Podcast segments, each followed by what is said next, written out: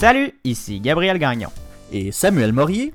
Nous sommes le 1er décembre 2020. Aujourd'hui, Samuel, à l'émission. La COVID-19 se propage à un rythme dangereux partout au Canada. Les hôpitaux de l'Alberta rationnent l'oxygène. La culture du secret qui entoure les abus sexuels à l'archidiocèse de Montréal, un ancien juge mandaté pour faire la lumière. Le casino de Montréal déroule le tapis rouge pour le crime organisé.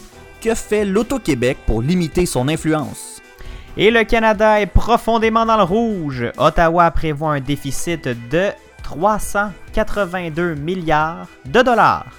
Parce que vous méritez des explications, voici une nouvelle édition du matinal de Ceci n'est pas un média.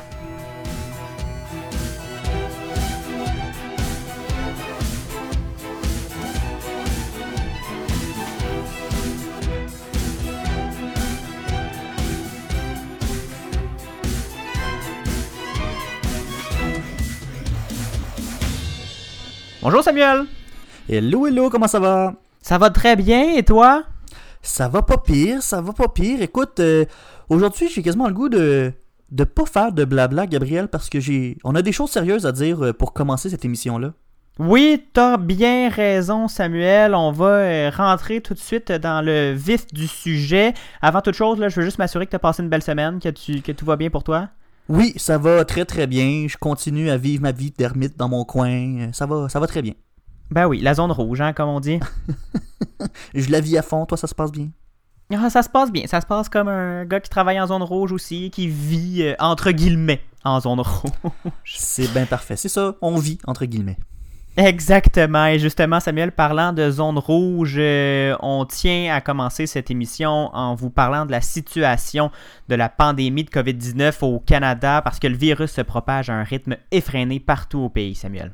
Oh que oui, Gabriel, l'Ontario a enregistré hier 1746 nouveaux cas de COVID-19 et même un record d'hospitalisation. En ce moment, au moins 618 personnes sont à l'hôpital à cause de la COVID-19, soit 32 de plus que la veille. Toronto est gravement touché par la pandémie. Juste Toronto, là, on parle de 622 nouveaux cas à elle seule. C'est énorme. C'est vraiment dramatique euh, en Ontario, mais la situation est pire et très grave en Alberta. Oui, la province de l'Ouest affiche le nombre de nouveaux cas par habitant le plus élevé au pays. 1733 nouveaux cas ont été enregistrés lundi avec un nombre record d'hospitalisations. On parle de 453 personnes hospitalisées, dont 96 aux soins intensifs. Hmm. Les hôpitaux de la province subissent une énorme pression et là, on craint le pire, Gabriel. On a annoncé qu'on limite l'utilisation d'oxygène à usage médical et qu'on doit éviter d'y avoir recours en cas de traitement non essentiel. Et là, 1733 cas, c'est peut-être moins qu'en Ontario, mais comme j'ai dit, c'est le ratio de nouveaux cas par habitant. C'est beaucoup, beaucoup plus élevé en Alberta parce qu'il y a pas mal moins de monde. Ben oui, 13 millions en Ontario, 13 millions de personnes pour 4,1 je crois en Alberta. C'est euh, pour à peu près le même nombre de, de nouveaux cas de COVID-19. C'est énorme en effet en Alberta. Et au Québec, Samuel, comment ça va? Une autre journée avec environ 1300 cas, Gabriel, 1333 pour être exact. 23 personnes de plus sont décédées de la COVID-19 au Québec. 693 patients sont à l'hôpital dans la province, dont 94 aux soins intensifs. La situation est vraiment préoccupante au Saguenay-Lac-Saint-Jean avec le plus haut taux de cas actifs par 100 000 habitants de tout le Québec. il y a la Naudière, la capitale nationale, ainsi que la Mauricie qui, suivent ensuite dans le palmarès des régions qui ne se portent pas très bien. Et là là, non, ça va pas bien, Samuel. On vous, on vous le répète, hein, restez chez vous, faites aucun rassemblement, portez le masque. La situation est vraiment inquiétante partout au Canada, Samuel, et des dizaines de personnes meurent chaque jour du virus. Et là, on se demande si on va pouvoir euh, fêter Noël comme euh, comme c'était prévu. Est-ce qu'on va pouvoir se rassembler euh, à Noël si le nombre de cas ne, ne descend pas d'ici le temps des fêtes, Samuel? Va peut-être falloir changer nos plans.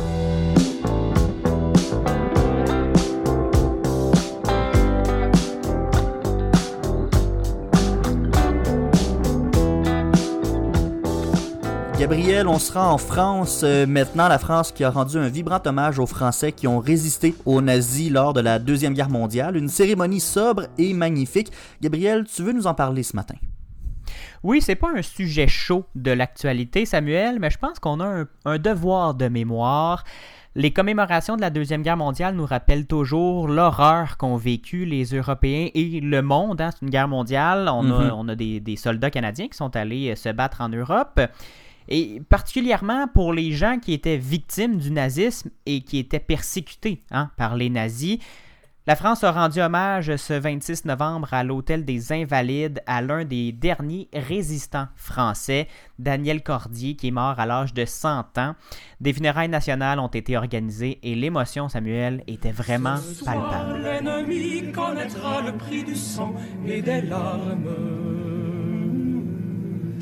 Montez de la mine, descendez des collines, camarades.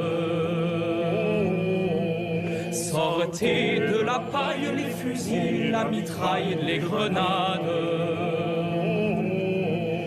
Oh, et les tueurs à la balle et au couteau. Ouf, ouais, c'est, c'est en effet euh, très très touchant, Gabriel, ces hommages-là. Euh, c'est d'ailleurs des, des, des hommages qui sont toujours un peu euh, l'occasion de nous rappeler que le vieux continent a une histoire trouble et que la paix actuelle, ben, c'est quelque chose de fragile. Ah oui, Samuel, on vit dans une euh, période de paix qui n'a aucun précédent dans l'histoire euh, moderne du monde, Samuel.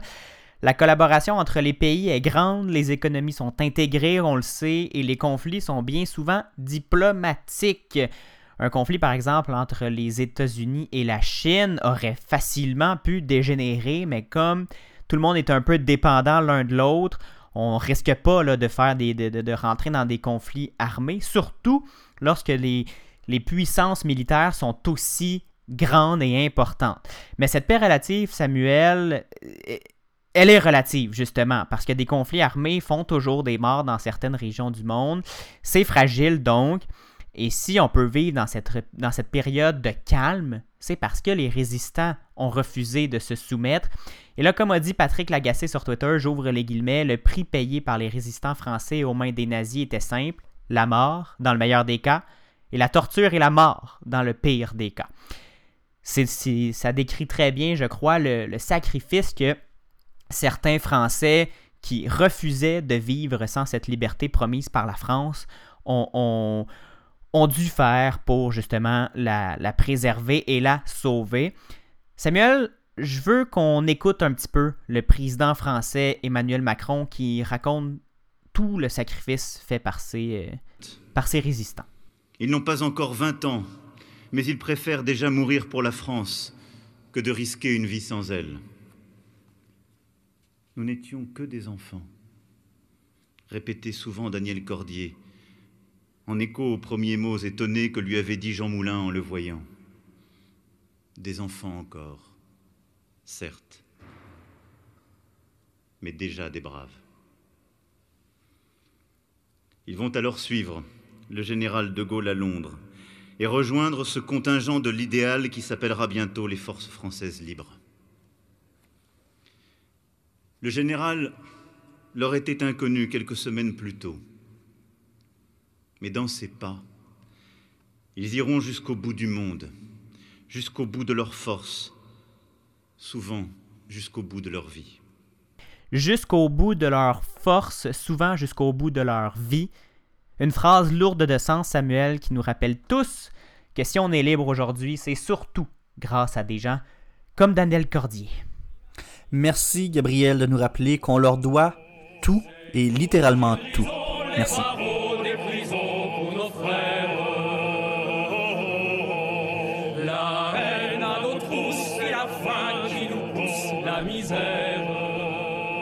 En musique maintenant, Samuel, on va, on va se remettre sur le piton, hein, on va se remettre un petit sourire. Voici un- une chanson que j'aime beaucoup. J'ai découvert ça récemment. Voici It's Sale du groupe français Thérapie Taxi, accompagné de Romeo Elvis. Ça va être disponible aussi, je vous le rappelle, sur la playlist Spotify et Apple Music de l'émission. On écoute ça et au retour, est-ce que le Québec est assez outillé pour protéger ses enfants? La commission Laurent croit que non et euh, elle nous offre une première piste de solution. On vous explique cet important enjeu et bien plus dans quelques minutes au matinal de Ceci n'est pas un média à la radio et en balado. Y a les phrases que tu dis, les phrases de mec facile, les phrases que j'oublie, bourré dans la nuit, et ton corps qui se tord seulement pour me plaire. Mais tu sais, moi je mens tes rêves imaginaires. Y a des bugs dans ma tête, tes rêves imaginaires. Y a des bugs dans ma tête quand j'écrase ma cigarette. Ici tout le monde déraille, t'es 100 fois trop, 100 fois trop bonne. T'as bugué nos entrailles, t'es mille fois trop, mille fois trop sexe. Je continue à danser sur des hits. Si t'étais tout à moi, tu serais mon casse Je continue à danser sur des hits sales. Si t'étais tout à moi, tu serais mon casse je manque d'application comme les GSM T'as réparé le mal que j'avais laissé. T'es mille fois trop bonne pour que j'ai le seum. Mais là tu me contrôles et ça tu le sais Tu continues à danser sur des hits sales. T'as mis un pull XL, on voit quand même tes lolos. Je pourrais être ton beau gosse, je pourrais te faire du viscar T'allumes toutes les flammes et je suis docile comme un bolos. Ici tout le monde déraille cent fois trop, cent fois trop bonne. T'as payé nos entrailles. T'es mille fois trop, mille fois trop sexe. Tu continues à danser sur des hits sales. Si t'étais tout à moi tu serais mon casse Tu continues à danser sur des hits sales Si t'étais tout à moi tu serais mon casse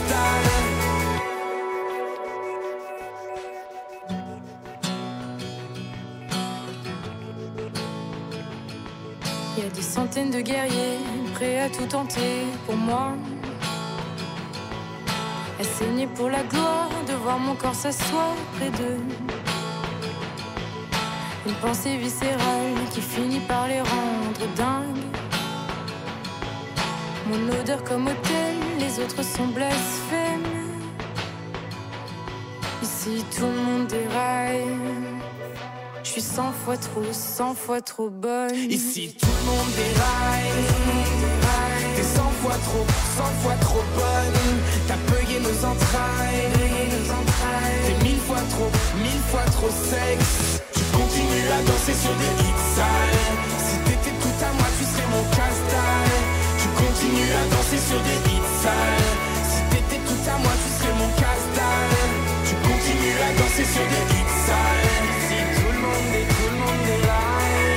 Tu continues à danser sur des hits sales. T'es 100 fois trop, 100 fois trop bonne. Tu continues à danser sur des hits sales. T'as mis un pull XL, on voit quand même tes lolos. Je pourrais être ton beau gosse, je pourrais te faire du viscar. T'allumes toutes les flammes et je suis docile comme un Vous écoutez le matinal de Ceci n'est pas un média. De retour au matinal de Ceci n'est pas un média. Et là, Samuel, on, on parle de DPJ, est-ce que le Québec est outillé pour protéger ses jeunes? Considérant que la protection des enfants est une responsabilité collective et doit reposer sur une action intersectorielle solide, nous recommandons la mise en place immédiate d'une autorité provinciale, un directeur national de la protection de la jeunesse, à lire et entendre les histoires dramatiques d'enfants maltraités, Samuel, on en doute. La commission Laurent qui doit faire la lumière sur les failles du système de protection des enfants fait une première recommandation au gouvernement Legault. On lui suggère de créer le poste de directeur national de la protection de la jeunesse. Un directeur national de la protection de la jeunesse, effectivement, c'est euh, entre autres ce que propose Régine Laurent, présidente de la commission Laurent. Ce serait en fait un poste de sous-ministre qui agirait à titre d'autorité provinciale et qui remplacerait euh, les DPJ qui se partagent un peu le territoire québécois en ce moment. On essaie de centraliser un peu le tout. Un directeur national de la protection de la jeunesse un peu, Samuel, comme le directeur national de la santé publique, en fait. Oui, on peut faire un parallèle comme ça. C'est quelqu'un qui va superviser toutes ces directions régionales-là, comme un peu le docteur Arruda fait avec toutes les directions euh, de santé publique régionales. Et donc, un, un directeur national de la protection de la jeunesse pourrait venir pallier certaines lacunes du système, parce que même si le rapport n'a pas encore été déposé, au départ, la date euh, initiale de ce dépôt-là, c'était hier, mais avec la pandémie, on a demandé un délai jusqu'au 30 avril 2021. Mhm. Donc, on en a pour, encore pour quelques mois avant d'avoir le rapport final. Mais quand même, hier, on a eu droit à une conférence de presse de Mme Laurent et elle nous a révélé quelques observations et elle s'est permise euh, quelques recommandations. Dont, euh, la, première la première observation, c'est que les décisions prises par la DPJ ne sont pas toujours dans l'intérêt de l'enfant qui, pour bien se développer, a besoin de vivre dans une famille stable et permanente. Puis Hmm. on entend des histoires euh, malheureusement trop souvent qui nous montrent que bon, c'est quelque chose qui n'arrive pas tout le temps. On a Déjà, le également critère de, de stable, c'est rare à la DPJ quand il y a des enfants Oui, c'est ça. Exactement. On a observé également que les familles, les parents, les jeunes et même les intervenantes sont en détresse en grande partie. On a observé que le système est notamment déficient en raison du travail en silo et de la fragilité des services de proximité qui favorise une hausse constante des signalements depuis 40 ans. Et on dénonce aussi un problème de leadership et d'imputabilité. Et c'est pour ça que la création d'un directeur national des- de... Pas des mots doux, là. C'est pas gentil Non, non. envers le- le- le- la DPJ. C'est une dure, dure critique et c'est pour ça que la création d'un directeur national de la protection de la jeunesse pourrait, bon, peut-être pas régler tous les problèmes, mais ça permettrait certainement d'améliorer la situation. On parle de manque de leadership, d'imputabilité, ben on règle ça avec un, directeur national. Euh, si les gens, si les, les DPJ travaillent trop en silo, ben, un directeur national pourrait permettre de tout centraliser ça et euh, ça, ça pourrait faciliter cette communication. Donc en gros, la job d'un directeur national de la protection de la jeunesse, ça serait un suivi rigoureux des services aux enfants et aux familles et de voir à mesurer les effets des interventions. Et aux yeux de la commission Laurent, bon, une telle ressource est indispensable parce qu'il y a tellement de disparités d'une région à l'autre. Les services offerts sont pas les mêmes que ça prend quelqu'un pour superviser et surtout uni- uniformiser le tout. C'est une recommandation qui a été très bien accueillie en général. Gabriel, le ministre délégué de la Santé et euh, des Services sociaux, a écrit sur Twitter, le ministre euh, Lionel Carman a écrit sur Twitter que cette recommandation-là allait dans le sens de ses réflexions et il entend donner suite rapidement à cette recommandation-là. Véronique Yvon, porte-parole du PQ, elle s'est permis une petite critique. Elle appuie la recommandation, mais elle demande que ce poste euh, relève du conseil exécutif plutôt que du ministère de la Santé et des Services sociaux parce qu'elle veut que tout le monde travaille ensemble, pas seulement les services de santé, services sociaux. On veut que l'éducation, les affaires autochtones, tout, tout, tous les départements puissent travailler ensemble dans ce dossier-là. Et il y a finalement l'Alliance du personnel professionnel et technique de la santé et des services sociaux, la PTS. Ça, c'est l'alliance qui représente les intervenants de la DPJ, qui, elle, salue la proposition d'un directeur national. Et ça, c'est une proposition qui rejoint une recommandation qui avait déjà été formulée par euh, la PTS. Donc, on, on rejoint enfin euh, ces deux idées-là, se, se rencontrent enfin avec une recommandation de la commission Laurent. Merci Samuel, on fait une courte pause. Euh, Au retour, On se pose une grosse question. L'Église était-elle au courant des abus sexuels perpétrés? Des documents démontrent que oui, je vous, en parle, je vous en parle dans un instant. Vous écoutez le matinal de Ceci n'est pas un média. Gabriel Gagnon et Samuel Morier analysent et discutent de ce qui vous touche. Pour aller plus loin que les manchettes, abonnez-vous sur votre plateforme de podcast préférée, visitez le ceci n'est pas un média.com, partagez les épisodes et écrivez-nous sur Facebook et Instagram. Et on aime aussi recevoir 5 étoiles sur la balado de votre iPhone. Le matinal de Ceci n'est pas un média, dès 7h en balado et dès 9h à CFAC 88.3. Samuel, euh, on... le premier gros sujet de notre émission, c'est un sujet qui est lourd, qui saisit, mais qui surprend pas grand monde. Hein, Samuel, on parle de l'Église catholique et encore une fois, on s'attarde au scandale sexuel. Cette fois, c'est une enquête de l'ex-juge de la Cour supérieure du Québec, Pepita J. Capriolo, qui dévoile que l'Église était bel et bien au courant des gestes ignobles qui ont été posés par certains de ses représentants. Ouais, c'est l'archidiocèse de Montréal qui a mandaté l'ex-juge Capriolo pour faire la lumière sur qui savait quoi et quand, dans, euh, surtout sur le cas de l'abbé Brian Boucher qui, a été condamné en 2019 à 8 ans de prison pour des abus sexuels sur deux mineurs. Donc on voulait savoir dans, ce, dans cette situation-là qui, euh, qui avait été au courant et qui n'avait pas réagi. Et Gabriel, le rapport est quelque chose, moi te dire, il y a- il y a véritablement une culture du secret dans l'Église catholique. Je vais essayer de faire ça court. là. Selon le rapport de l'enquête, les comportements problématiques de l'abbé Boucher étaient connus depuis les années 80. Ça, ça veut dire qu'on aurait vraiment pu intervenir plus tôt, plutôt qu'attendre euh, qu'il commette ces crimes immondes-là. Depuis les années 80, on le sait qu'il est tout croche, puis on n'a rien, rien fait. On récoltait des plaintes, puis c'est pas mal tout.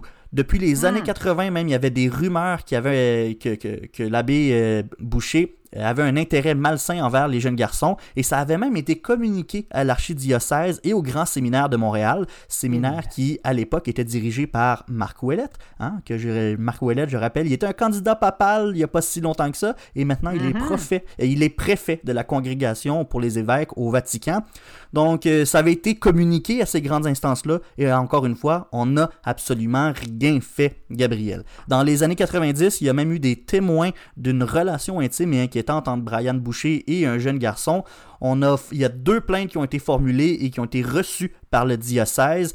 Et euh, le plus spécial là-dedans, c'est qu'une de ces plaintes-là a complètement disparu des archives. Il n'y a plus aucune trace de cette plainte-là. On, le sait qu'elle a été formulée, mais on ne la trouve plus nulle part. Et avec tout ça, c'est juste en 2015 que l'archidiocèse a décidé de finalement lancer une enquête. Donc, on passe des années 80 à 2015 avant qu'il y ait une action qui, qui soit prise, ou en fait qu'il y ait des plaintes qui soient prises au sérieux et qu'on décide de passer à l'action.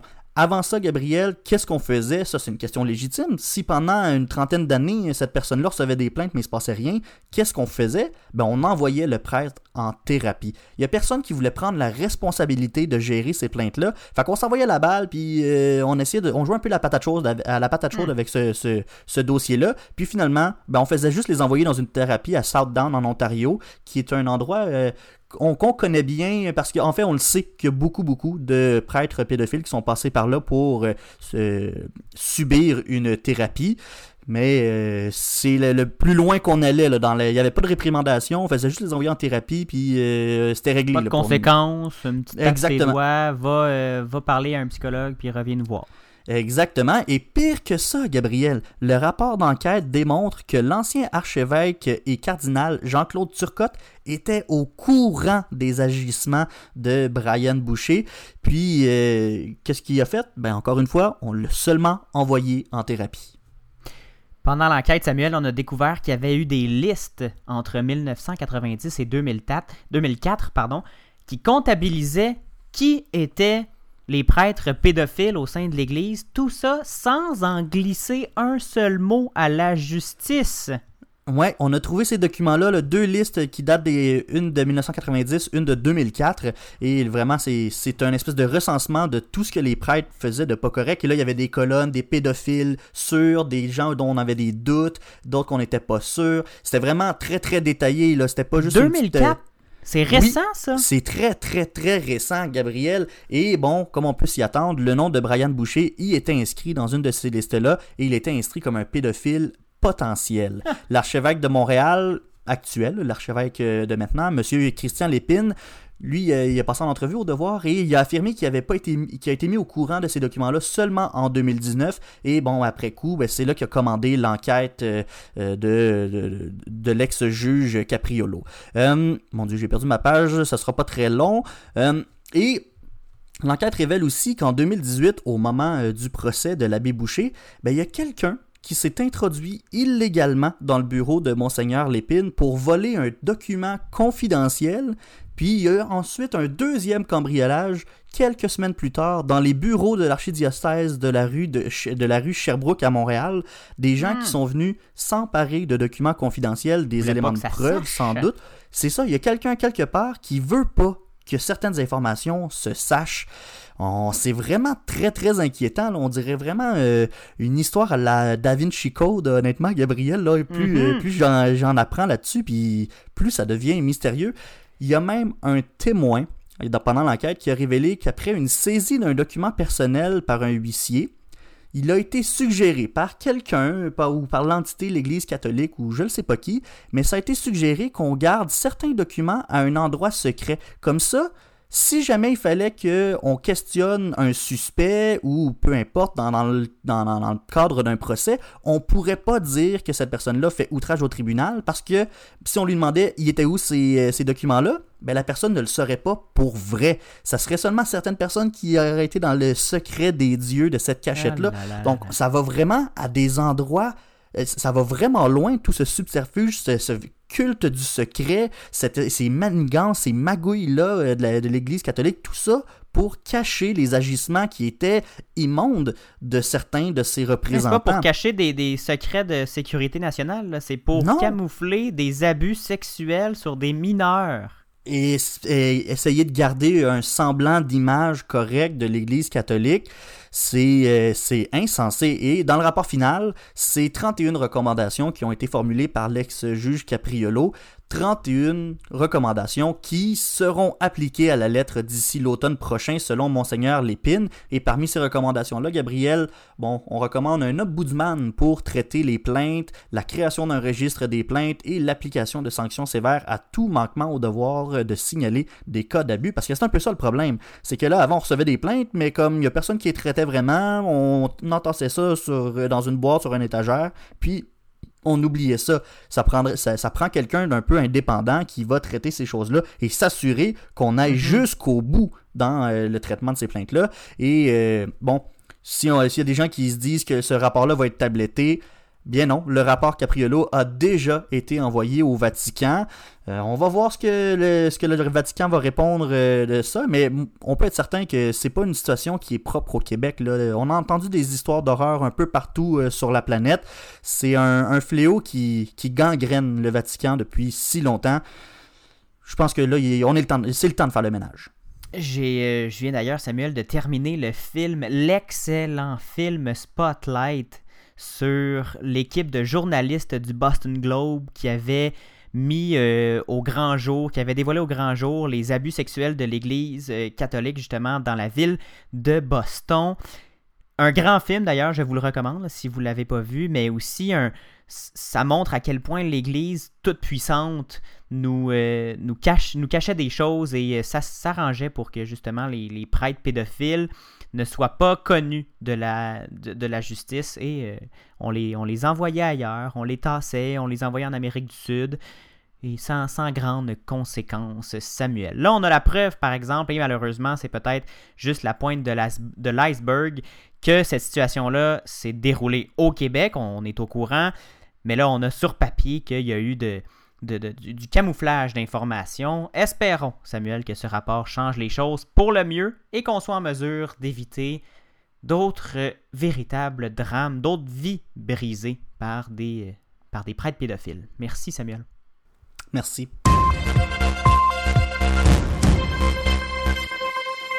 Gabriel, on change de sujet ça ne surprend personne, encore une fois, d'apprendre que la mafia et d'autres organisations criminelles tournent autour des casinos du Québec.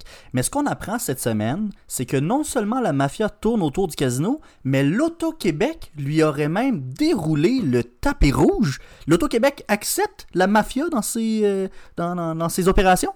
Ben c'est ça, on est dans, un peu dans un bloc des évidences, Samuel, mais des évidences approfondies. Hein? Les prêtres pédophiles, ça on était tous au courant, et que le crime soit dans les jeux d'argent, on n'est pas tant surpris. Mon hein? Dieu, j'ai quasiment l'impression qu'on commence à faire une émission à Canal D, là, canal d'investigation, ces affaires-là. Qu'est-ce qui se passe? Samuel, c'est le bureau d'enquête de Québécois qui a mis en lumière un fait troublant des casinos québécois. L'Auto-Québec, qui est propriétaire du Casino de Montréal, du Casino de Mont-Tremblant et du Casino de Charlevoix, ainsi que de quelques salons de jeux au Québec, c'est la seule entité en fait à pouvoir opérer un établissement de la sorte dans la province. C'est bien beau, ça crée des revenus pour l'État, ben oui, on ne reviendra pas sur le monopole de la loterie que s'est octroyé hein, le gouvernement. Mais le problème ici, c'est que ces établissements qui sont publics, qui, qui sont parapublics en fait, qui appartiennent à une entreprise qui, elle, appartient au gouvernement du Québec, sont des lieux privilégiés par le crime organisé pour blanchir de l'argent sale et faire du prêt usuraire. Blanchiment d'argent, Gabriel. Argent sale, prêt usuraire. Là, on rentre dans un lexique un petit peu plus complexe. Là. T'as beau avoir écouté euh, Casa de Papel puis les autres séries sur Netflix de, de crime. Là. Je pense que on va avoir besoin quand même que tu nous fasses un petit lexique, s'il te plaît. Avec plaisir, Samuel. Euh, oui, c'est pas parce qu'on écoute La Casa des Papel ou District 31 euh, qu'on est au courant de, de, toutes les, les, les, dédales de termes juridiques. Hein. Bon, blanchir de l'argent, on, on, connaît tous un peu l'expression, mais en fait, c'est d'utiliser de l'argent provenant d'un crime, par exemple la revente de drogue, pour l'injecter, entre guillemets, légalement dans l'économie et ne pas élever de soupçons. Par exemple, plusieurs bars au Québec sont propriétés d'organisations criminelles. On peut donc créer de fausses ventes, ce qui crée de faux revenus, et on peut se verser les profits avec l'argent sale. On a donc maintenant de l'argent propre qu'on peut déposer dans un compte de banque. Donc, on vend des fausses bouteilles de, vodka à euh, 70 la bouteille.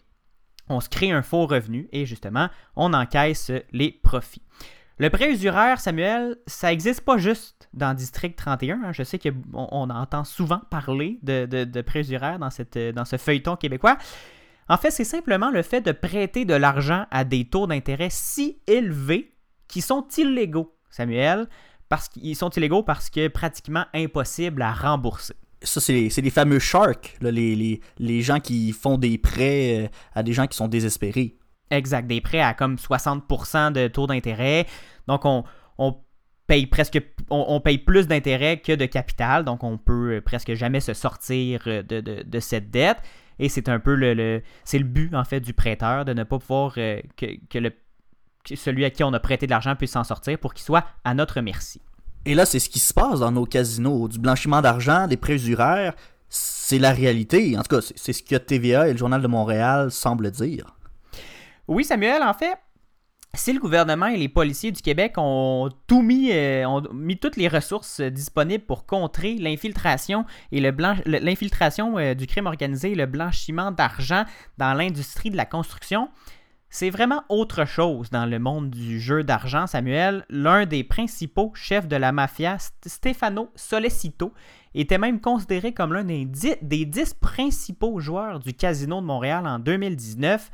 Selon ce qu'on peut lire dans l'enquête euh, du Journal de Montréal et de TVA, alors qu'il faisait l'objet d'une enquête policière en 2014 et 2015, il avait dépensé au moins 2,5 millions de dollars. Quand même, c'est pas de la petite monnaie, là. C'est pas de la petite monnaie. Moi, je pense pas que je peux dépenser ça au casino. là. Et même si les dirigeants de l'Auto-Québec savaient très bien que cet argent était d'origine illégale, ils n'ont rien fait pour empê- empêcher le mafioso de dépenser au casino. Pire, des employés du casino appelés des autres exécutifs ont comme tâche de gâter les gros joueurs, y compris des criminels soupçonnés d'y blanchir de l'argent. As-tu des exemples de cadeaux qu'on faisait à ces gros joueurs-là? Quelques-uns, oui, on parle de souper au restaurant payé, de billets de spectacle, de rondes de golf dans des clubs prestigieux, de chambres d'hôtel de luxe, et j'en passe, il y en a, il y a une liste très longue. La grosse vie, quoi. La grosse vie. Solicito n'a d'ailleurs jamais craché sur ses cadeaux, Samuel, dans des enregistrements obtenus par le bureau d'enquête de Québécois et diffusés à l'émission JE. Il demande qu'on lui réserve un foursome au club de golf Le Mirage. Il demande une belle chambre à l'hôtel de luxe Quintessence de Mont-Tremblant. Et quand le réceptionniste lui demande son numéro de carte de crédit pour réserver la chambre, pour faire un dépôt de garantie, il se fâche et demande, j'ouvre les guillemets, comment ça, pas à Tremblant, c'est tout le temps gratuit, c'est pas la première fois qu'il nous réserve des chambres pour le casino de Montréal. D'ailleurs, Samuel, un juge avait soulevé l'absurdité de la chose dans un jugement parce que Solicito déclarait des revenus d'environ 54 000 dollars. 54 000. Mon Dieu. Et je vous rappelle qu'il avait dépensé près de 2,5 millions de dollars en jetons de casino entre Il y a- 2014 et 2015. Il y a de quoi qui fonctionne pas là, dans cette affaire-là. Comment, euh, comment des responsables de l'Auto-Québec et du gouvernement ont réagi à, à toute cette histoire-là? Ben, eh, oh, ça a été long avant d'avoir une réaction, Samuel. Par voie de communiqué, la société, d'État euh, soutient qu'elle est active dans la lutte contre le blanchiment d'argent et qu'elle a mis en place des procédures et des mesures pour euh, s'en assurer. Toutefois, elle ne peut pas interdire l'accès à ces gens-là parce qu'il s'agit d'un lieu public. C'est- Elle peut juste l'interdire aux mineurs ou à ceux qui perturbent les opérations du casino comme les tricheurs et les prêteurs usuraires, justement. Lynn Roiter, la PDG de l'Auto-Québec, explique que- quand même que des enquêteurs sont chargés de s'assurer que le crime n'infiltre pas le casino et qu'aujourd'hui, ce genre de privilèges ne sont plus offerts justement à des gens que l'Auto-Québec a pu identifier comme étant reliés à des activités criminelles. Du côté du gouvernement, le premier ministre Legault trouve ça bien effrayant de dire qu'on encourage presque les gens du crime organisé à blanchir de l'argent et qu'on leur offre même des cadeaux pour qu'ils le fassent. Il a affirmé avoir appris l'existence du phénomène en lisant le journal de Montréal. François Legault demande donc des comptes à l'Auto-Québec, on l'imagine bien, hein? et il a Mhm. chargé le ministre des Finances, Éric Girard, de faire la lumière là-dessus. Le ministre a d'ailleurs commandé un audit spécial externe sur les activités illicites faites dans les casinos de la province. Lui qui gère l'énorme récession hein, causée par la pandémie de COVID ne s'attendait probablement pas à devoir répondre des actions de l'Auto-Québec. hein. Il a expliqué dans un, communiqué, dans un communiqué que l'Auto-Québec et les casinos doivent être exemplaires en matière d'intégrité et de pratique et que le ministère fera tout ce qui est nécessaire pour que ce soit le cas. La CAQ a d'ailleurs rejeté une motion de l'opposition pour créer une commission d'enquête sur le sujet et croit que les enquêtes du gouvernement seront suffisantes pour arriver au bout de l'affaire. On s'entend, Samuel, on n'est pas dans un système gangréné jusqu'à la moelle, comme c'était le cas dans l'industrie de la construction. Une commission d'enquête, c'est peut-être euh, trop gros pour le, le problème. On a hâte de voir quand même si le ministère des Finances va réussir à faire la lumière là-dessus et si il va y avoir des, des- des- un vrai changement de culture chez l'Auto-Québec parce que 2,5 millions, c'est quand même beaucoup de revenus là, pour l'entreprise. Oui, c'est ça. En tout cas, c'est c'est toute une histoire que tu, tu nous racontes là, Gabriel, des sociétés d'État qui facilitent le blanchiment d'argent au Québec. On va suivre ça, évidemment, et on s'attend à ce que le gouvernement s'assure que ça ne se reproduise plus. Effectivement, Samuel. Et d'ailleurs, je tiens à saluer le travail du Bureau d'enquête de Québécois, un travail de fond qui a été effectué et des véritables de problèmes de gestion chez l'Auto-Québec ont été soulevés par euh, les journalistes de- du Bureau d'enquête, le Journal de Montréal, l'agence QMI, euh, TVA et LCN. Là, toute, ces- toute l'équipe, là, bravo, chapeau Oui. pour le Oui, pour ce bravo, travail de moine. Merci, Gabriel. Ça fait plaisir. Samuel, on change de sujet. À ta chronique scientifique, tu présentes euh, notre source d'énergie du futur, la fusion nucléaire. Absolument, Gabriel, mais juste avant, on va écouter une fille bien de chez nous. Voici Le cœur à ses raisons par Sarah May. Merci d'être avec nous ce matin à CFAC 88.3 et en podcast. 10 ans sur le rinté, j'ai les corps déguisés.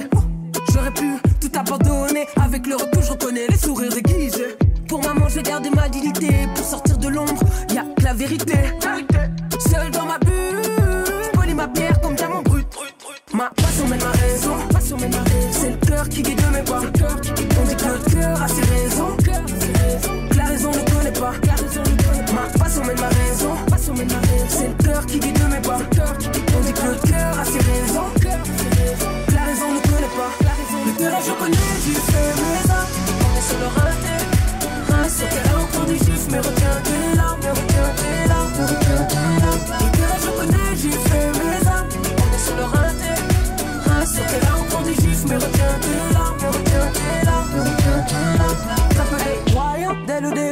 Surmonté les obstacles un à un. Loin de moi l'idée d'entrer dans la danse, masque les apparences, fais pas dans l'arrogance, toutes nos manigances. Si tu me connais, tu sais que je suis contre l'injustice.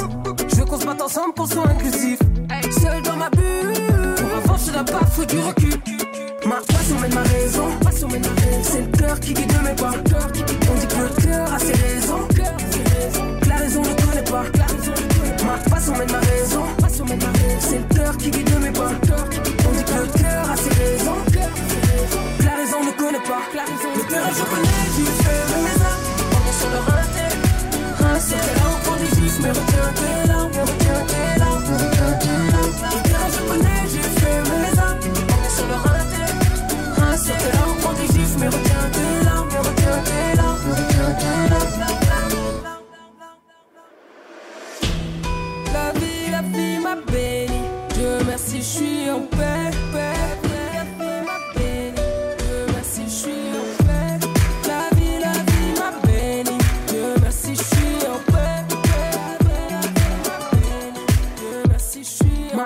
ma raison. C'est le cœur qui guide mes pas. On dit que le cœur a ses raisons. Que la raison ne connaît pas. Ma passion mène ma raison. C'est le cœur qui guide mes pas. On dit que le cœur a ses raisons. Que la raison ne connaît pas.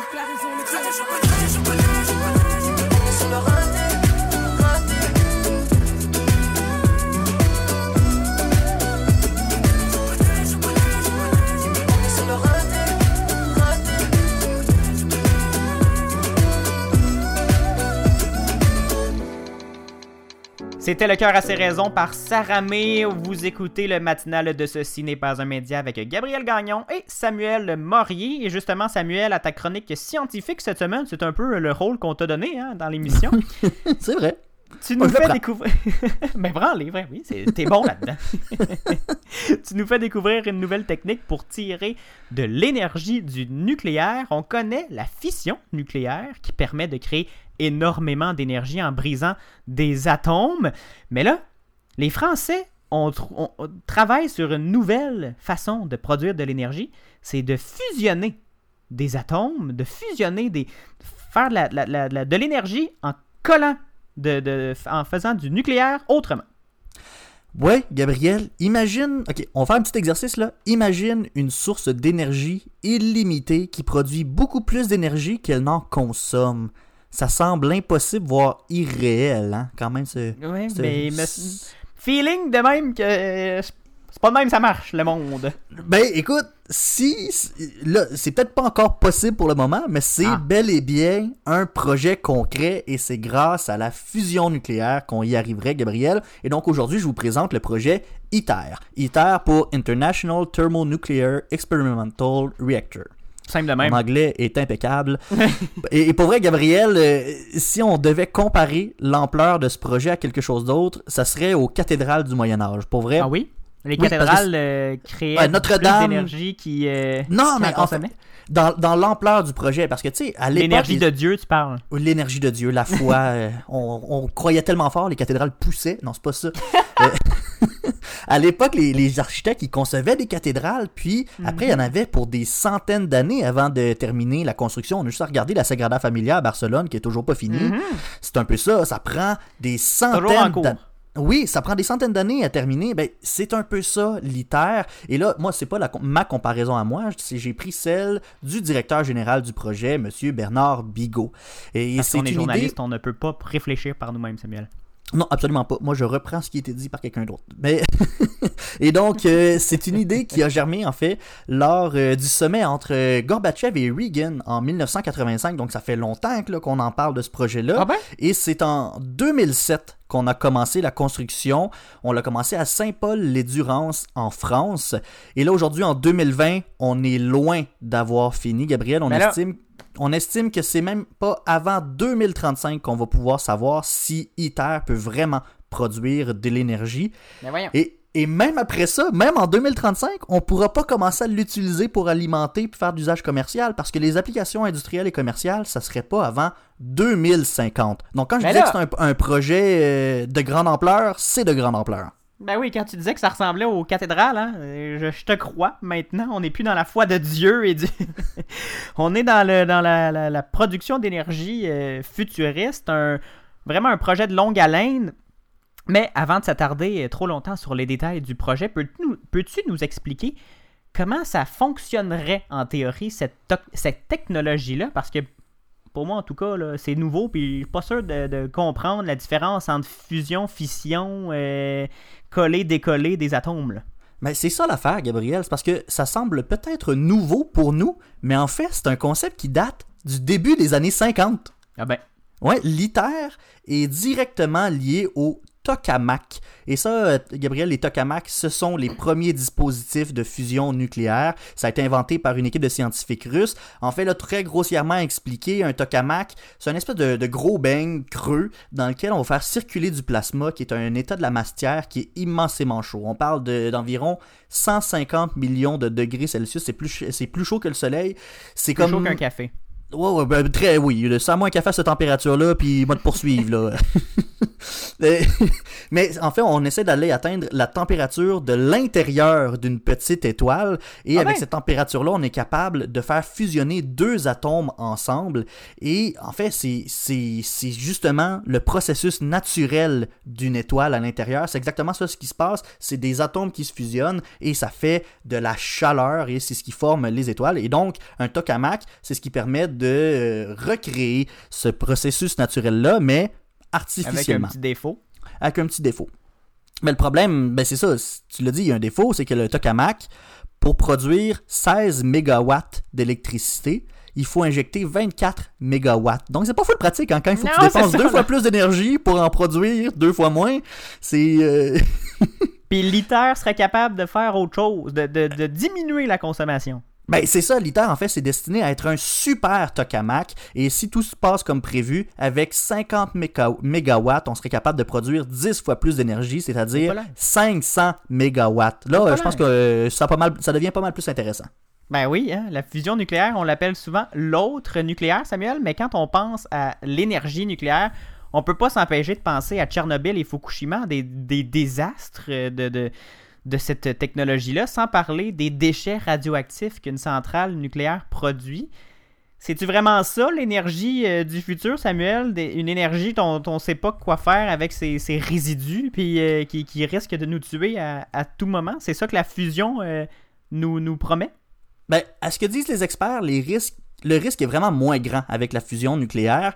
Il n'y a pas de danger de voir la réaction s'emballer puis exploser comme avec la fission nucléaire puis les, les centrales nucléaires qu'on a en ce moment. Parce que contrairement à la fission nucléaire, la fusion nucléaire, c'est pas une réaction en chaîne qu'on doit contrôler.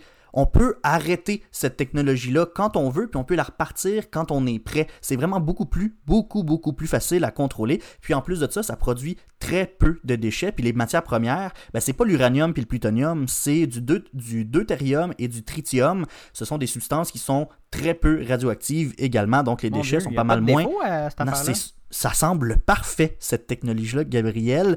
Mais c'est sûr qu'avec une technologie comme ça, faut pas qu'on laisse quelque chose à la chance. hein. Il faut, faut que tout soit vérifié, contre-vérifié et revérifié pour être sûr que tout fonctionne comme sur des roulettes. Les soudures qu'on doit faire, elles doivent être impeccables. C'est pas assez de fabriquer le, le fameux bang. Là. On, on peut pas juste le faire sous vide. Il faut qu'il soit ultra vide. Ah Parce ben. qu'il peut, il peut pas y avoir une seule molécule d'oxygène qui passe puis qui puisse rentrer. Il faut qu'on fasse un dispositif qui va être encore plus étanche que les enceintes où s'entraînent les astronautes de la NASA. C'est vraiment un défi technique très grand.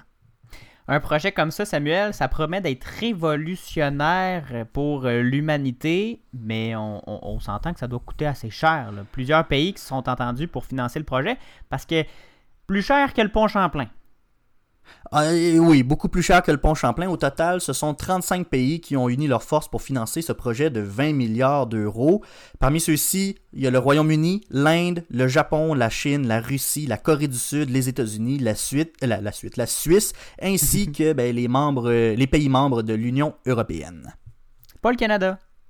Non, il n'y a pas le Canada, Gabriel. Et ça, et ça c'est une drôle d'histoire, en fait, parce que en 2001, au moment où on commençait à chercher un endroit pour construire l'ITER, le Canada avait déposé sa candidature. On voulait le faire chez nous. Euh, on voulait le faire, en fait, à Carrington, près de Toronto. Mais finalement, on a choisi la France, puis ben, c'était un peu une compétition déloyale, là, quand même, parce que la France, c'est là qu'on pouvait trouver le plus grand centre de recherche sur le nucléaire en Europe. Fait que le Canada avait euh, aucune chance par rapport à ça. Puis depuis ce temps-là, on dirait que le Canada boude le projet. Il veut, il veut rien savoir. Non, il, euh, ouais, il était dans son coin. Il fait tout ça. Codasse de bord, moi, les jouer avec mon pétrole. Puis, euh, ben, en fait, c'est fini ce temps-là parce que en octobre dernier, le Canada a signé une entente pour une coopération au projet. Bon, en gros, le Canada, on est le Canada à la deviendrait euh, l'espèce de fournisseur principal de tritium, qui est, je le rappelle, une des matières premières euh, du, euh, de l'ITER. Et on fournirait également des équipements technologiques liés au tritium. C'est sûr que l'ITER va finir par produire lui-même son tritium, va comme recycler la ressource, c'est fantastique, mais avant ça, va falloir l'aider un petit peu. Et euh, pourquoi on a décidé de signer l'entente avec le Canada? Ben, C'est parce que le Canada est le pays qui compte le plus gros stock de tritium sur la planète. Ah, mais là, je suis pas surpris. hein. On, on dirait qu'on a toutes les ressources de la Terre dans un seul pays ici. Fait qu'on va peut-être avoir contribué un peu au futur, Samuel. Oui, oui, on va, euh, on va contribuer euh, un peu, euh, un peu beaucoup. En fait, on estime que c'est environ une, une, une contribution là, de, de- de presque, euh, de presque 1,8 milliard de dollars qu'on qu'on va, Voilà. qu'on va donner, pas de, de- de dollars, pardon, de- d'euros qu'on va donner à ce projet-là, juste en ressources naturelles. Mais c'est vraiment un projet qui est super intéressant, mais surtout impressionnant. Il y a plein de trucs dont j'aimerais vous parler, mais j'ai juste pas le temps. Donc, je vais vous inviter à lire l'article du Devoir qui s'intitule Chantier pharaonique pour la fusion nucléaire en France. On va le partager sur notre page Facebook. Vous allez avoir un peu plus de détails sur le projet. Je vous dis, c'est très, très impressionnant. Et là, j'aimerais terminer en disant que oui, c'est un, un exploit technologique, ce qu'on est en train de faire, mais c'est surtout un exploit diplomatique, Gabriel. Réussir à conserver un engagement financier aussi important entre 35 pays pendant aussi longtemps, c'est du jamais vu, c'est euh, c'est un Mhm. exploit. Le seul petit hic, Même, Gabriel, avec même, ce projet-là. euh, Donald Trump, Samuel, n'a pas euh, enlevé le- son financement après. Ouais, il avait comme menacé de l'enlever, finalement il l'a gardé, fait que, tu sais, il, a- il a pas touché à ça. Un autre Il exploit? juste- Oui, un autre exploit aussi. Il y a juste un petit hic avec ce projet-là, Gabriel. Et euh, comme je disais, ben, c'est qu'on pourra pas l'utiliser officiellement avant 2050 au moins. Donc, c'est un peu trop tard pour le considérer comme la solution au changement climatique. Ça va arriver trop tard. Donc, d'ici là, il va falloir qu'on trouve d'autres solutions. Mais à partir de 2050, on se croise les doigts, peut-être qu'on va avoir une source d'éne- d'énergie inépuisable. Ben oui, mais si, si on diminue nos émissions de ga- de gaz à effet de serre, on va peut-être se rendre à 2050 pour vivre cette nouvelle ère de d'énergie renouvelable. On se le souhaite. On se, le- on se le souhaite certain. Merci Samuel. Après la pause, Ottawa présente une mise à jour économique. Et Gabriel, le pays est profondément dans le rouge. Pas juste en Oui. zone rouge. Non, non, non. Euh, L'économie se porte euh, assez mal. On fait le point après ceci au matinal de Ceci n'est pas un média. À tout de suite. Vous méritez des explications, mais vous méritez aussi d'être divertis. Réécoutez la musique diffusée à l'émission grâce aux playlists Spotify et Apple Music. Écoutez-les au ceci n'est pas un média.com par oblique musique.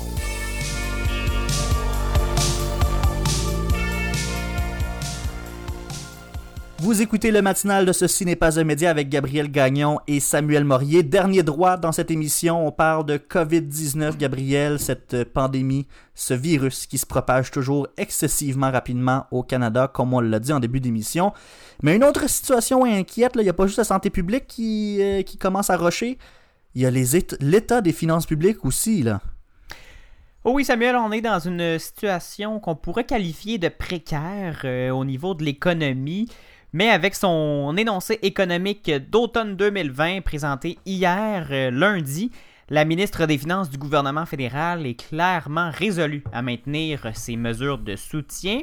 Selon le document présenté par Christian Freeland, Samuel, le déficit s'établira à au moins 382 milliards de dollars pour l'ar- pour l'année financière en cours. Et ça, Samuel, c'est rien de moins que 38 milliards de plus que prévu lors de la mise à jour publiée, pas l'année dernière, en juillet dernier. Samuel. Donc, la, avec la pandémie, il n'y a plus aucune prévision qui ne tienne, Samuel. On dépense, on dépense sans compter, tellement sans compter que justement, on, on- on manque le calcul de 38 milliards de dollars. Mais c'est normal, Samuel, je veux rassurer nos auditeurs, on ne s'attend pas à ce que le fédéral ne dépense pas pendant ce- cette crise.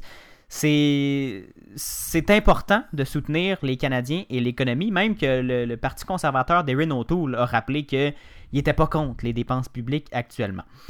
Le- la dette fédérale va atteindre euh, une coquette somme, Samuel, de 1107 milliards de dollars. Mon Dieu. 1107 milliards.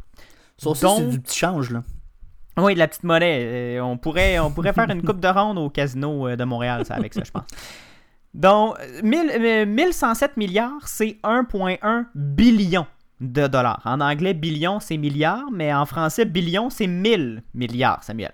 Ça représente donc environ 51% du PIB, du produit intérieur brut du Canada. Et si on devait mettre en place d'autres restrictions sanitaires plus strictes, ça pourrait faire chuter le solde budgétaire encore plus, soit de 17 milliards supplémentaires. Et ça, c'est selon, par contre, le scénario le plus pessimiste. On n'est pas rendu là.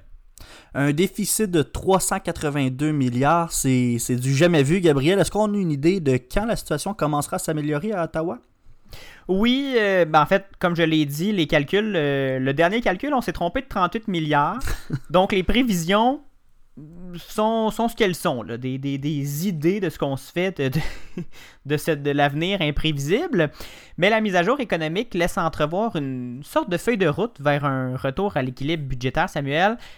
Ottawa présenterait un déficit inférieur à ce qui était pour l'année 2019 dès 2024-2025 Ah, et on même. prévoit une diminution d'environ 60% du déficit dès l'année prochaine. Donc on passerait Ah. de 382 milliards à 121 milliards en 2022 parce que là, encore une fois, je veux rassurer les gens, 382 milliards, c'est pas un déficit structurel. C'est pas que le Canada a de la misère à payer son épicerie. C'est que la maison est inondée, elle a pris feu, puis le poteau électrique est tombé ces deux autos en même temps. Donc, on, a du chemin à faire, on a un- une maison à, à reconstruire et à garder droit parce qu'il y a un ouragan qui souffle encore. Donc, 382 milliards, c'est pour cette raison. Mais un coup que la maison va être sécurisée, un coup que l'économie va pouvoir recommencer à rouler de façon plus normale, avec pas mal moins de restrictions, mais là, les revenus vont recommencer à rentrer. Et donc, c'est ce qui explique cette, euh, ce déficit qui chute, entre guillemets, à 121 milliards en 2022. On apprend d'ailleurs dans ce document-là que la PCU et les autres prestations pour les particuliers vont coûter à elles seules 89,2 milliards de dollars, Samuel. C'est donc une énorme dépense pour une baisse, et là c'est le, le mot est clair, vertigineuse des Mhm. revenus. Et là, Ottawa veut aussi continuer à soutenir les familles et par le fait même l'économie. Ben, effectivement, Sam- Samuel, c'est le nerf de la guerre. Si les ménages canadiens n'ont plus de revenus, si les gens perdent leur emploi et n'ont pas de, de, moyens de survivre et de faire rouler l'économie, ben là, on va assister à un effondrement total. Les familles qui ont un enfant de moins de 6 ans vont d'ailleurs recevoir un petit cadeau dès, euh, dès 2021. Ceux qui ont un revenu annuel de moins de 120 000 les, les, parents ensemble, le, ménage au complet, pourront recevoir 1200 dollars par enfant de moins de 6 ans. Et ceux ayant un revenu de plus de 120 000 dollars recevront 600 dollars par enfant. Il n'y a pas de demi-mesure ici en Samuel. 120 000, euh, 1 dollar, 600 dollars, 120 000, 100, 119 000, 1200 par enfant.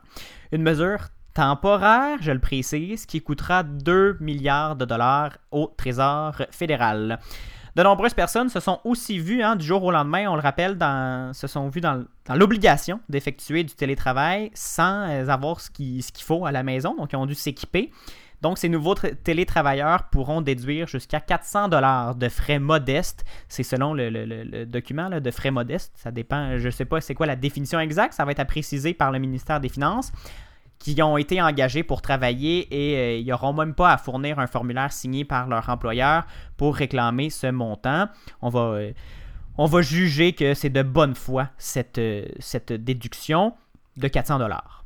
La construction et la rénovation sont toujours de bons moteurs économiques normalement. Quand on veut repartir l'économie, on passe souvent par ces deux milieux-là. Est-ce qu'on a de l'argent pour encourager le secteur de la construction et de la rénovation? Oui, Samuel, pendant le premier confinement, on se souvient qu'on a connu une espèce de boom dans la rénovation à domicile et dans le jardinage et dans euh, tous ces passe-temps parce que les gens avaient rien à faire, donc ils rénovaient leur maison.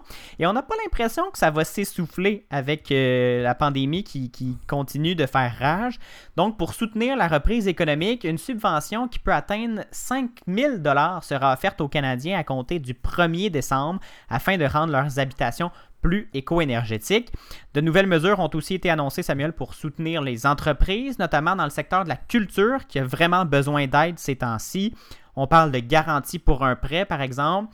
Mais Ottawa veut aussi soutenir le- le- les aéroports, veut venir en aide aux aéroports qui en arrachent, hein, parce que, par exemple, l'aéroport de Montréal a perdu plus de 90% de ses revenus en- du jour au lendemain et aux petites compagnies euh, de transport euh, aérien et de transport interrégional. Les grandes compagnies aériennes, Samuel, et ça c'est important, ne recevront quant à elles aucune aide d'Ottawa tant que les clients qui ont dû annuler leur voyage n'auront pas été remboursés. Donc, on- c'est conditionnel. là. La ministre euh, Freeland qualifie ces dépenses de réfléchies et de prudentes. 382 milliards de dollars, c'est réfléchi et prudent selon elle. Et je cite, ces mesures apportent une certitude économique aux Canadiens en cette période de turbulence et d'incertitude. Elles nous aideront à passer à travers les mois d'hiver. Et justement, l'hiver qui s'annonce rude, Gabriel, on espère que les finances du pays pourront le traverser cet hiver avec un déficit aussi grand. Est-ce qu'il y a quand même, est-ce qu'on peut quand même s'inquiéter ou non? Ça peut être inquiétant, euh, tout peut être inquiétant dans cette crise, Samuel, mais le Canada, euh, comme le Québec, est entré dans cette pandémie avec une situation budgétaire assez envieuse, malgré euh, toutes les dépenses et les déficits. Le ratio dette-PIB, hein, je le rappelle, qui est le seul indicateur important quand on parle du déficit d'un État, le chiffre euh, n'a aucune importance, c'est le, le ratio qui est important. Au fédéral, va être seulement de 50%. C'est le plus faible de tous les pays du G7, Samuel. Une place enviable, hein? Mais ce qu'il faudra surveiller maintenant, c'est l'inflation. Avec une économie sur le respirateur artificiel et soutenue par l'État, l'inflation sera certainement supérieure aux 2% auquel on est habitué et qui est la cible hein, de la Banque du Canada. Donc, la Banque du Canada a l'inflation à l'œil et pourra, si elle ressent le besoin, augmenter ses taux d'intérêt en cas de problème. On veut pas une surinflation, ce qui causerait encore plus de tort à l'économie, Samuel. Merci Gabriel pour euh, ces explications de, de- d'un budget qui, qui surprend. Écoute, euh, c'est pas, pas un une- budget. Ben, pas un On budget, n'a mais pas, eu une- de budget. on n'a pas eu de budget depuis plus d'un an maintenant. Oui, mais de, de mise à jour économique ou de prévision euh, euh, budgétaire, c'est euh, ça surprend pareil. C'est c'est un gros montant, mais euh, de ce que je comprends, c'est qu'on n'est pas si mal placé malgré tout. Merci. Ça fait plaisir. C'est ce qui conclut d'ailleurs cette édition du 1er décembre du matinal de Ceci n'est pas un média. Je vous remercie d'avoir été à l'écoute et je te remercie Samuel d'avoir été là encore une fois cette semaine. Bien, merci à toi et c'est déjà votre habitude, j'en suis certain. Mardi prochain, on se retrouve 7h en balado, 9h à la radio au CFAC 88.3. Et suivez-nous sur Facebook, Instagram, sur notre site web, ceci n'est pas un média.com. Visitez aussi notre site web pour réécouter nos épisodes, pour vous abonner à nos playlists musicales sur Apple Music et Spotify. On met toute notre musique diffusée dans ces listes de lecture. Samuel, je te dis à la semaine prochaine. À la semaine prochaine. Bye bye. Au revoir.